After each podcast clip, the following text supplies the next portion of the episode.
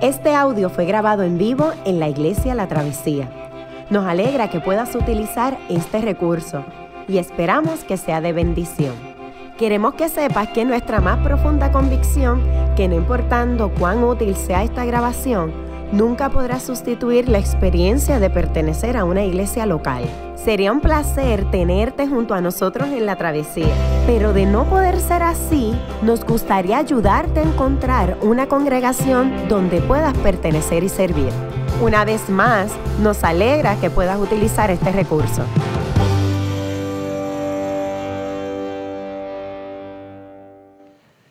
Pues buenos días. Yo soy Ronnie. Eh, me alegro mucho estar con ustedes, las madres especialmente.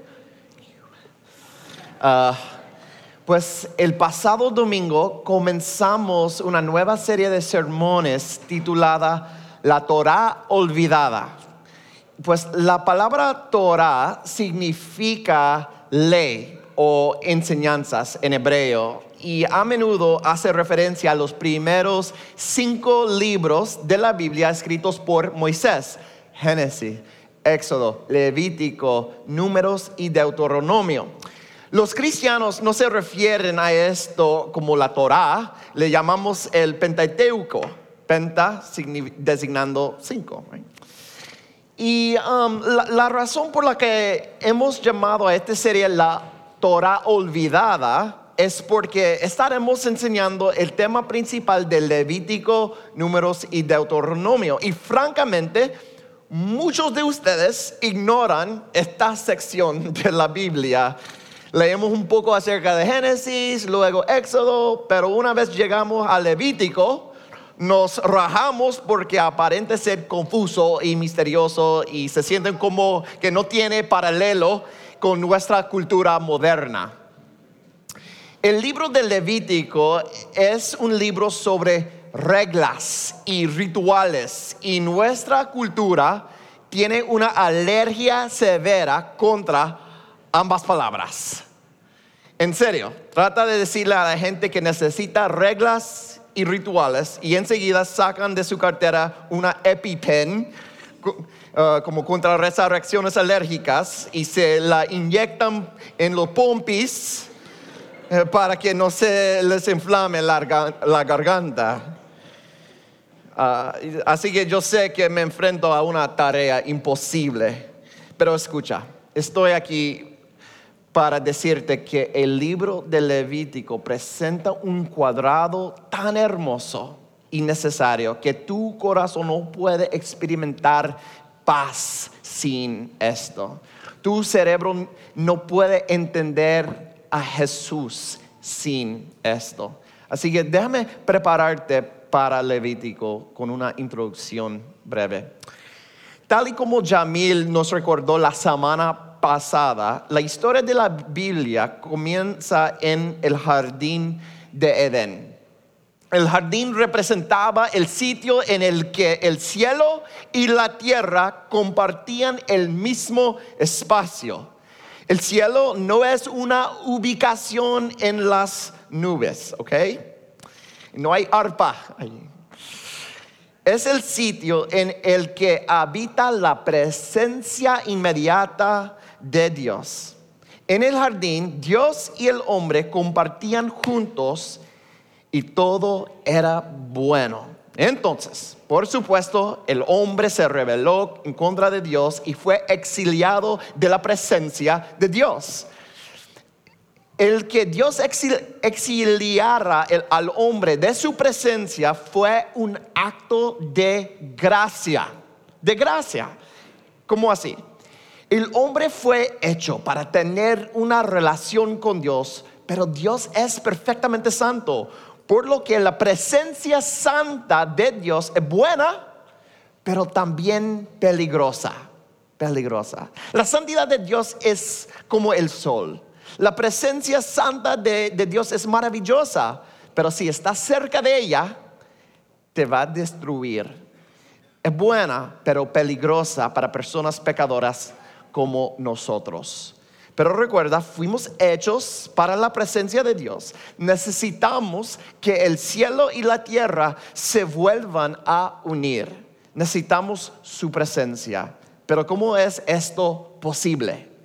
Bueno, Dios le dice a Israel que construya una tienda de reunión, una carpa del encuentro. Este es el tabernáculo, el tabernáculo.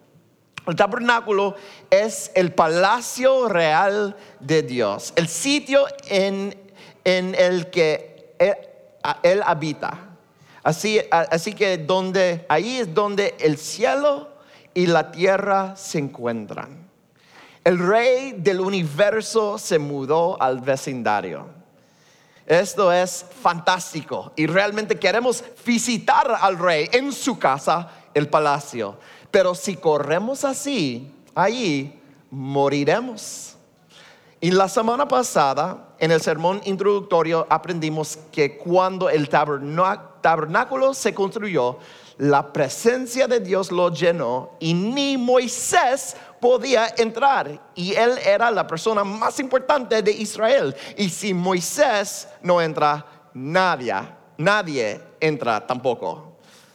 Entonces, Levítico 1, verso 1, comienza donde Éxodo terminó diciendo que el Señor llamó a Moisés y le habló desde la tienda de reunión. Nota que dice desde el tabernáculo. Interesantemente, en el próximo libro que vamos a estudiar en unas semanas, luego, del Levítico, en Números, capítulo 1, verso 1, comienza diciendo, el Señor le habló a Moisés en la tienda de reunión. ¿Notas la diferencia? Moisés logró entrar. lo que dice, lo que dice Dios que se haga en Levítico funcionó. Y entró a la presencia de Dios. Esto es tremendo. ¿Y cuál es el truco? ¿Cómo llegamos a la presencia de Dios? Pues Levítico presenta pues, tres soluciones. Rituales, eh, sacerdocio y leyes de pureza. Eh, y de eso se trata el libro de Levítico. Y esta mañana voy a hablar sobre los rituales. Y por favor, nadie saque su EpiPen. ¿Okay? En los capítulos de 1 a 7 del Levítico, existen cinco tipos de rituales diferentes o cinco tipos de ofrenda distintos. Ofrenda de holocausto, la ofrenda de grano o cereal, ofrenda de sacrificio de comunión, a veces se llama sacrificio de um, ofrenda de paz, uh, ofrenda de sacrificio expiatorio o por el pecado y el sacrificio por la culpa, de culpa. Y esta mañana vamos a estudiar la ofrenda de comunión o de paz. Antes de que leemos junto el texto, déjame decir una cosa más. Muchos de nosotros, cuando pensamos en los rituales de la ley de Dios, sentimos opresión. Se siente como que, ¡eh, rayos! Todas estas reglas me sofocan. Déjame sugerir que cuando un israelita escuchaba estas reglas, las mismas le ofrecían esperanza y dicha. Me explico. En el mundo antiguo, los paganos tenían dioses a los que les ofrecían sacrificios, pero sus dioses eran caprichosos a veces les traían lluvia o fertilidad, a veces no. Los paganos nunca supieron dónde estaban parados con sus dioses. Nunca supieron si sus sacrificios eran suficientes. E, y esta incertidumbre era la que llevaba a la gente al borde de la locura. Es como el hijo cuya madre sufre de trastornos de personalidad o cuyo padre que es maníaco depresivo. Esos tipos de relaciones hieren, hieren mucho a los niños. La criatura se encuentra en medio de los constantes cambios de humor de sus padres sin tener idea alguna de qué hizo que provocara dichos cambios de personalidad. ¿Cosas buenas? ¿Malas? ¿Quién sabe? Así era como los paganos veían a sus dioses. Y me voy a arriesgar a decir que asimismo es como a veces tú piensas acerca de Dios. Si pasa algo malo, pensamos, Dios, ¿por qué hiciste eso? ¿O, qué fue lo que hice mal? Constantemente tratamos de buscar el significado de cada evento, bueno o malo, que ocurre en nuestra vida y lo interpretamos como caprichos de Dios. Pero esto solo te traerá locura. Un buen israelita siempre sabía cómo Dios se sentía acerca de él o ella. Gracias a la ley de Dios puedes saber con certidumbre si tu vida es agradable a Dios. Entonces, esta sección del libro de Levítico le enseña a Israel cómo tener una relación con Dios Santo. Le enseña cómo vivir como su pueblo. Aunque el Nuevo Testamento es explícito en cuanto a que la ley levítica no no nos aplica a nosotros. No obstante, descubriremos principios para la gente moderna que nos derriban los mismos, los mismos beneficios. No sé tú, pero yo deseo descansar en mi relación con Jesús. Una visión caprichosa de Dios es agotadora. Dios nos ofrece seguridad, estabilidad en esta mañana, mientras estudiamos la ofrenda de comunión en Levítico 3, descubriremos los tres principios que nos van a ayudar a ver la belleza y alegría que nos ofrecen las leyes y rituales de Dios. Y este nos va a dirigir nuestra atención. Pero antes, con esta introducción, volvamos nuestra atención a la palabra de Dios. Por favor, Gisela, me ayude. La palabra del Señor hoy se encuentra en el capítulo 3 del libro de Levítico y les voy a pedir a los que puedan que se pongan en pie en reverencia a la palabra. Y dice así, si alguien ofrece ganado vacuno al Señor como sacrificio de comunión, deberá presentarle un animal sin defecto, sea macho o hembra. Pondrá su mano sobre la cabeza del animal, al que degollará a la entrada de la tienda de reunión. Luego los hijos de Aarón, los sacerdotes, derramarán la sangre alrededor del altar. El oferente le presentará al Señor como ofrenda por fuego las siguientes partes del sacrificio de comunión. La grasa que recubre los intestinos y la que se adhiere a estos, los dos riñones y la grasa que los recubre, la grasa que recubre los lomos y también el lóbulo del hígado, el cual se extraerá junto con los riñones entonces los hijos de Aarón quemarán todo esto en el altar, encima del holocausto que está sobre la leña encendida. Es una ofrenda presentada por fuego de aroma grato al Señor. Si el sacrificio de comunión es de ganado o vino, el oferente deberá presentarle al Señor un animal sin defecto, sea macho o hembra. Si la ofrenda es un cordero, lo presentará ante el Señor y le impondrá la mano sobre la cabeza, degollando luego al animal ante la tienda de reunión. Luego los hijos de Aarón derramarán la sangre alrededor del altar. El oferente le presentará al Señor como ofrenda por fuego las siguientes partes de este sacrificio. La grasa, la cola entera, la cual se cortará desde el espinazo, la grasa que recubre los intestinos y la que se adhiere a estos, los dos riñones y la grasa que los recubre, la grasa que recubre los lomos y también el lóbulo del hígado, el cual se extraerá junto con los riñones.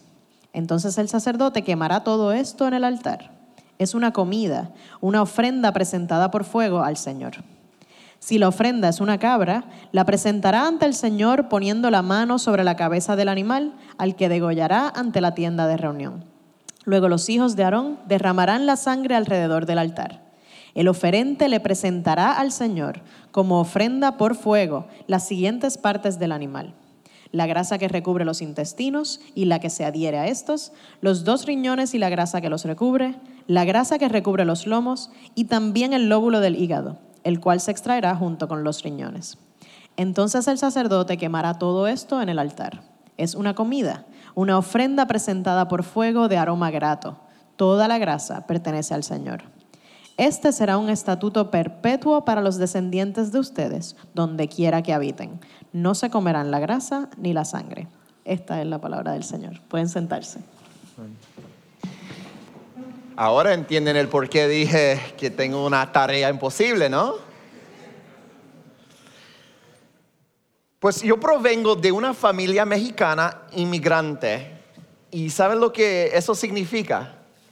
significa que culturalmente éramos católicos. No éramos los mejores católicos, pero asistimos a la iglesia cuando era conveniente. Crecer en un ambiente católico significó que los rituales eran extremadamente familiares y predecibles para mí.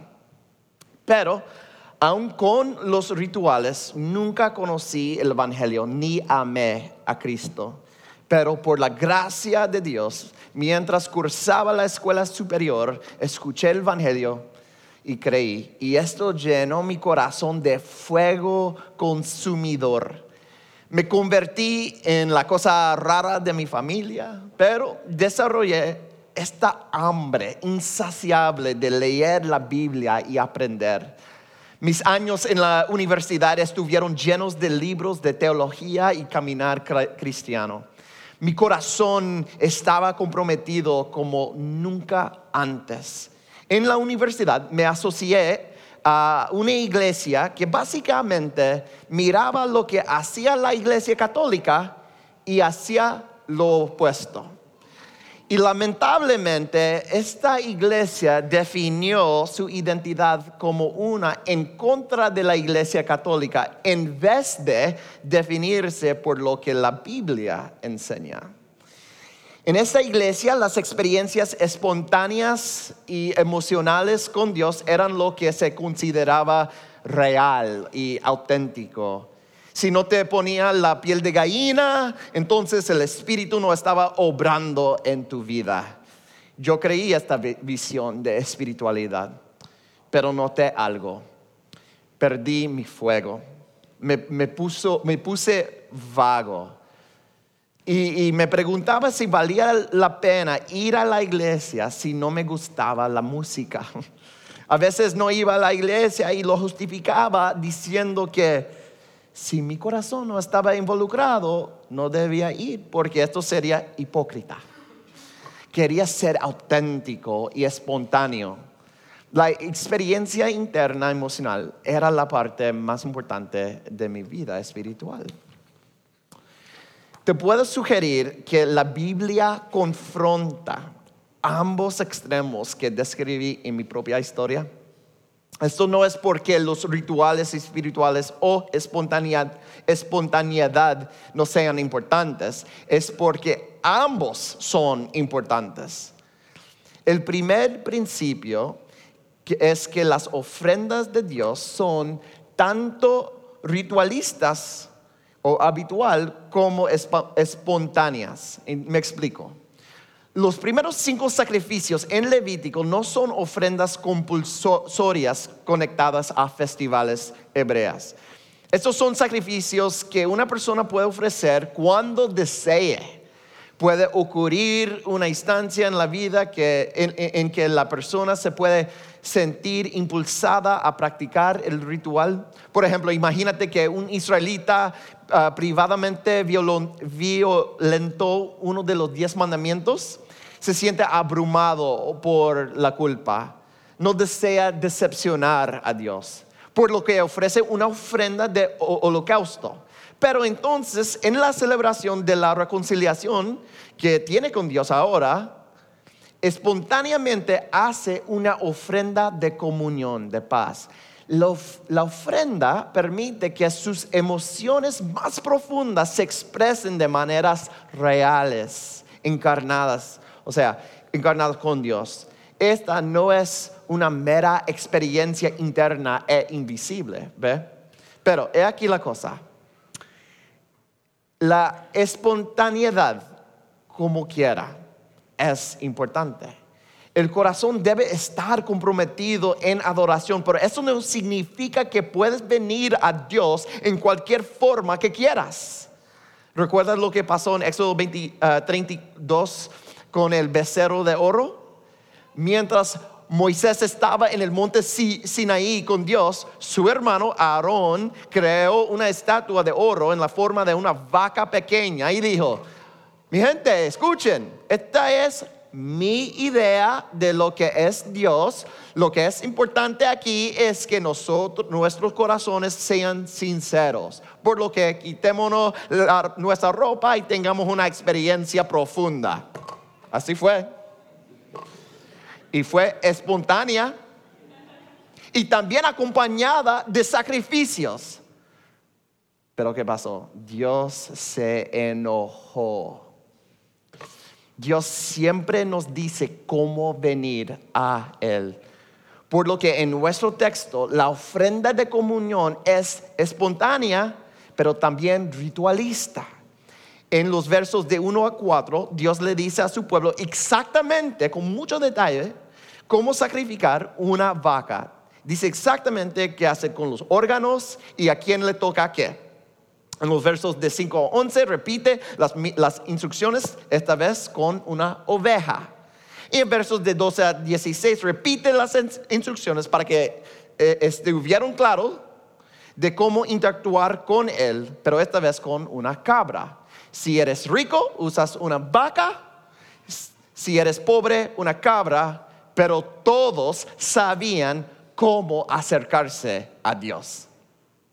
Escucha, este principio todavía gobierna nuestra adoración hoy. Queremos seguir con, las mejores partes de la espontaneidad, pero a la misma vez los aspectos ritualistas gobiernan cómo es que Dios desea que nos acerquemos a Él. A veces le llamamos a esto el principio regulador, o en inglés, um, regulative principle. Buena traducción. El principio regulador. Esto es, la Biblia regula cómo le adoramos. No decidimos, Dios nos dice. Por ejemplo, a mí me gustan los dramas. Hay un lugar para las obras cristianas, dramas. Pero nosotros no hacemos esto en la adoración los domingos por la manera corporativa, ¿no? ¿Por qué? Porque la adoración no es un talent show. Tenemos comunión, por ejemplo, con pan y vino, no pizza y Coca-Cola. ¿Por qué? Porque la Biblia regula nuestra forma de adorar. Dios nos dice cómo llegar a Él. Y estas son buenas noticias. Sí, claro, es ritualista, pero eso no significa que nuestros corazones no están involucrados. Estos rituales, estas repeticiones, tal como confesar sistemáticamente nuestro pecado, como hicimos hoy, ofrecen una expresión física a emociones internas. ¿Ve? ¿Entiende ese concepto? La lógica ahí. Hay más que puedo decir, pero tengo que continuar. El primer principio reúne los aspectos de ritualismo con espontaneidad en nuestro culto. En nuestro segundo principio tenemos una visión de Dios que es tanto rey como amado, entonces con intimidad.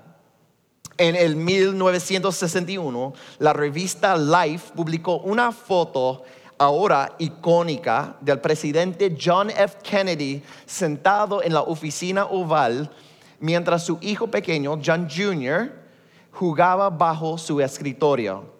Esa foto capturó la imaginación de una nación entera.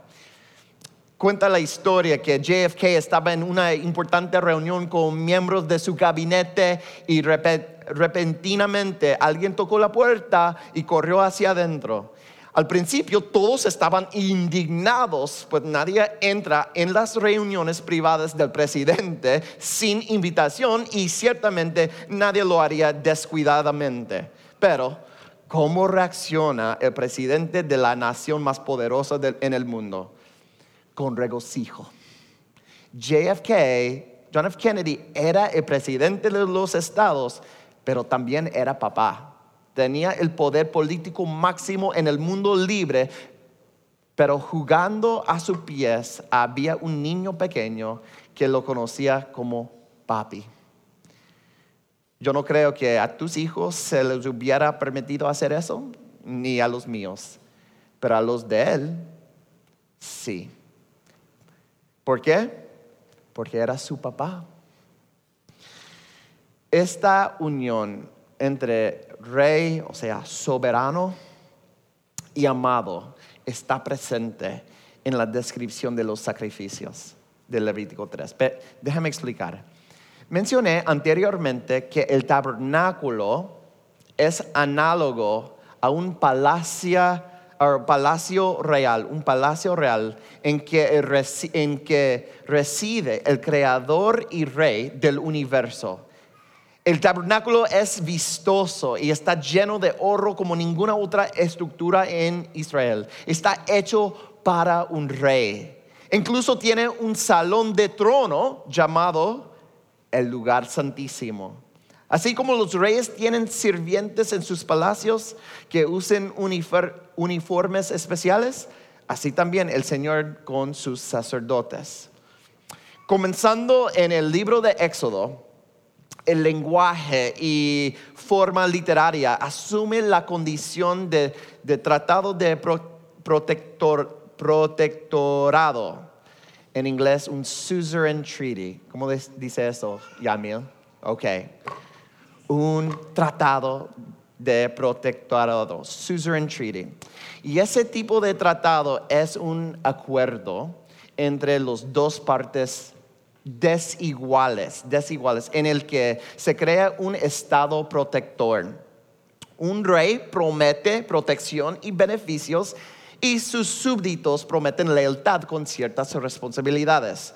El contrato entre ambos toma la forma del lenguaje legal que es lo que se encuentra en Levítico. Puedes notar las palabras condicionales. Si tal cosa, entonces tal cosa. Si viene siendo la precondición, entonces el resultado una vez cumplida la precondición o requisito. Y ese término condicional sí se repite verso 1, 6, verso 7 y verso 12. ¿Y para qué se usa ese tipo de lenguaje legal? Es la forma de rendir homenaje al rey. Tú no llegas al rey con las manos vacíos, vacías. Llegas ofreciendo regalos y homenajes. Pero he aquí la parte asombrosa de la ofrenda de comunión, la que estamos estudiando hoy. Dios crea una forma en que la relación entre el rey y el súbdito sea íntima, íntima. En el verso 2 y luego de nuevo en verso 8 y 13 hay un ritual que se repite. El adorador llega al altar con su animal perfectamente saludable, pone sus manos en la cabeza de los animales. Y eso para simbolizar que su pecado ha sido transferido al animal en su lugar. Entonces la garganta del animal se corta. El sacerdote rocía la sangre en, el altar. El Señor acepta y comulga con aquellos que llegan a su presencia a través de la muerte de un sacrificio de expiación. Y lo que, lo que ocurre luego es increíble. El adorador, el sacerdote y el rey comparten una comida juntos. En ese contexto antiguo, compartir una comida con una persona era la cosa más íntima que se podía pasar, hacer. Los súbditos no comían con sus reyes, pero los israelitas sí. El animal se corta en tres porciones y la grasa del animal es la porción del Señor. Ahora, cuando lees la palabra grasa, debes interpretarla como la porción preferida, la mejor porción, la, porción más refinada. El rey, Dios, come el filet mignon, right? Así. El sacerdote también recibe una porción Y entonces, como puedes ver, el adorador también consume, come una porción de su propio sacrificio. Él trae su ofrenda, pero se beneficia de su propio animal. La ofrenda de comunión es un banquete en que se disfruta del rey en la forma más íntima. Y esta visión de Dios está presente en nuestra adoración también. A menudo cuando oramos, por ejemplo, comenzamos diciendo, Dios Padre, te pedimos, qué sé yo, Dios Padre. Cuando oramos así, Dios Padre, es un poco torpe, pero es nuestra forma de tratar de recordar que el Dios creador del universo comulga con nosotros como sus hijos. Él es Dios, pero también es nuestro Padre. Nos invita a su casa y cena con nosotros. Él es el amado. Escucha, ninguna religión en el mundo se relaciona con Dios en términos tan íntimos. Esto era alucinante en el Antiguo Testamento y también lo es hoy en nuestra adoración.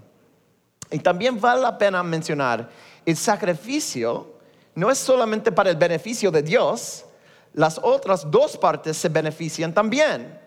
Me explico, primero los sirvientes del palacio, los sacerdotes, se benefician. Es gracioso decirlo de esa manera, pero los sacerdotes levíticos no recibían paga y tampoco tenían su propia tierra para cultivar. Necesitaban el sistema sacrificial para sobrevivir. Esta práctica está aún presente en nuestras iglesias. Sus pastores reciben su paga de una porción de sus ofrendas al Señor. No estoy aquí vendiendo vitaminas o M al, lado. Ok, ¿entienden? Segundo, el adorador mismo se beneficia. Consume una porción de su propio sacrificio. De nuevo, esta práctica existe hoy. Te beneficias espiritualmente de tu propio sacrificio. Es bueno para ti hacer sacrificios para el Señor, pero tú y yo también nos beneficiamos. ¿Cómo? Pues todos disfrutamos del edificio, el aire acondicionado, el cuidado de niños, el café, el mantenimiento de la comunidad de la iglesia proviene de nuestras ofrendas. Por nuestras ofrendas, nuestra iglesia es un espacio hospitalario para adorar al Señor nos beneficiamos de nuestro sacrificio. No todo se quema en el altar, ¿no? ¿Entienden la lógica? Escucha cómo el apóstol Pablo en el Nuevo Testamento describe las ofrendas que recibe en Filipenses 4. Dice así, incluso a Tesalónica, Tesalónica me enviaron ayuda una y otra vez, Dina, ¿no? Ofrenda, para suplir mis necesidades no digo esto porque esté tratando de conseguir más ofrendas, sino que trato de aumentar el crédito a su cuenta para su beneficio también. Ya he recibido todo lo que necesito y aún más. Tengo hasta de sobra ahora que he recibido de Epafrodito, bendito ese nombre, lo que me enviaron. Es, mira aquí, una ofrenda fragante un sacrificio que Dios acepta con agrado. Nota que está aprovechando del lenguaje del Levítico, hablando de la ofrenda.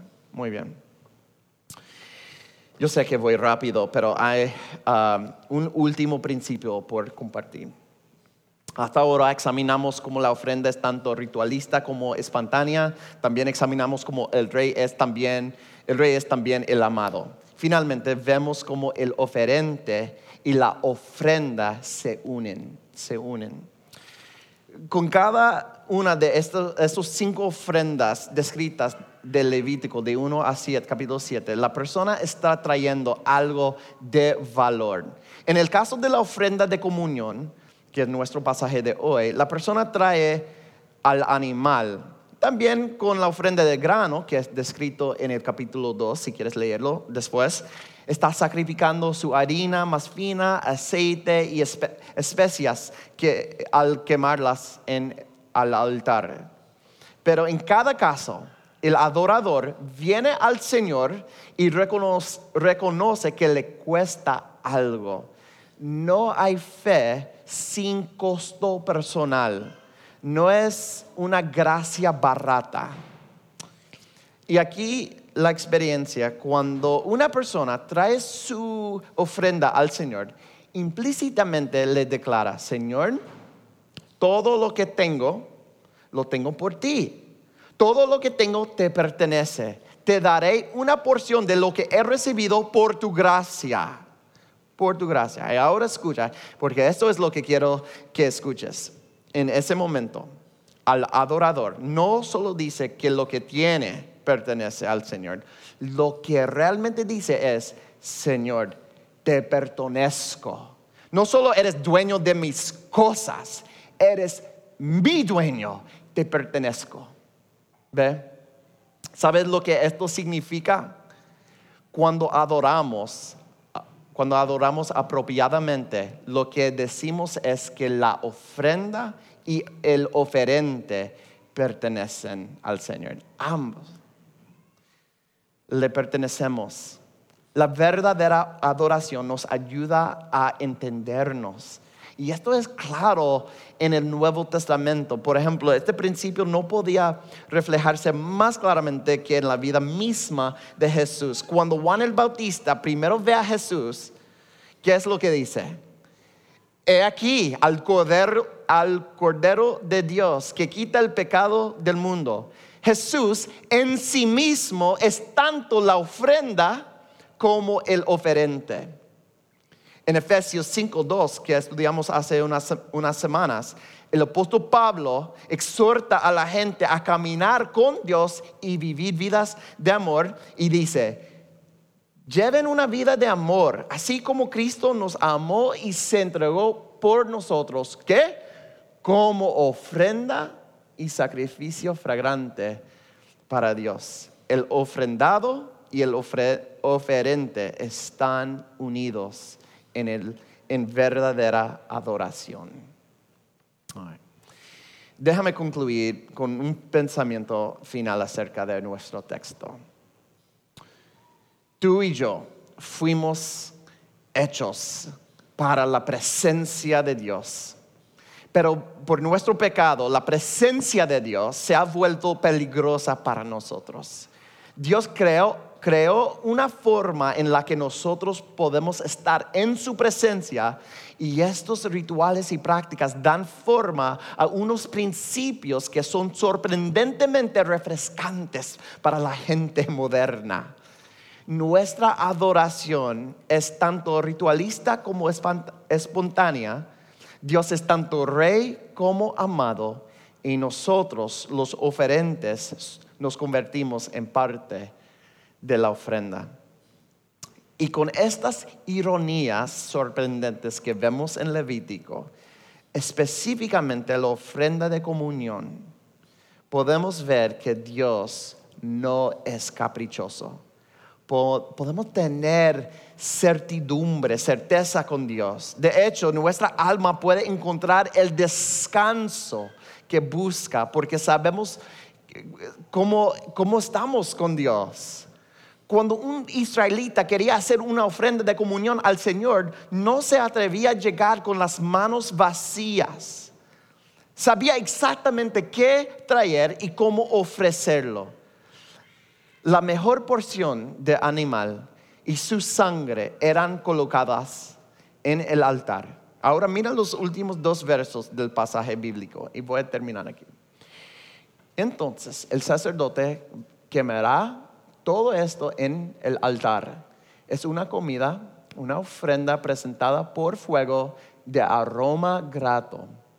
Toda la grasa pertenece, la mejor porción pertenece al Señor. Este será un estatuto perpetuo para los descendientes de ustedes, donde quiera que habiten. No se comerán la grasa, mejor porción, ni la sangre la noche en la que Jesús fue traicionado era la noche de Pascua. Estaba disfrutando una cena con sus hermanos. ¿De dónde vino la comida?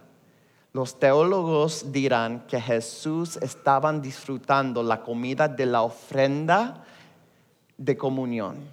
¿Ok? La ofrenda de comunión o paz era el contexto de esa comida. Lo que significa que la grasa, la mejor porción, la, porción más fina y la sangre se, ya se quemaron en el altar. Esto era solo para Dios. Pero en este banquete, durante Pascua, Jesús hizo algo. Él tomó pan, tomó vino y le llamó algo. Dijo, este pan es ahora la nueva gracia, la mejor porción, es mi cuerpo y tomó la copa de vino y la llamó de una manera. Dijo, esta es mi sangre. ¿Ves lo que está diciendo? Jesús dice, yo soy la grasa, la mejor porción. E-, es mi sangre que deberá ofrecerse al Señor. Soy yo el sacrificio perfecto ahora y por siempre que se ofrece al Señor. Su sacrificio es la forma en que se alcanza la comunión y la paz con Dios. En Cristo la presencia de Dios ya no es peligrosa. De hecho, es hospitalaria. Pero ahora cuando llegas a Dios, no, no, se te ocurra traer algo en tus manos. Ahora llegamos con las manos vacías, no con nuestras obras, sino aferrándonos a Él. Humildemente nos aferramos a Jesús. Nuestras manos llenas de, de su toga, de sus pies solo a Él. Porque, porque Él es ahora nuestro sacrificio perfecto, una vez y por siempre, y por siempre. ¿Entienden ahora cuán relevante es Levítico 3 para gente moderna? Amén. Amén.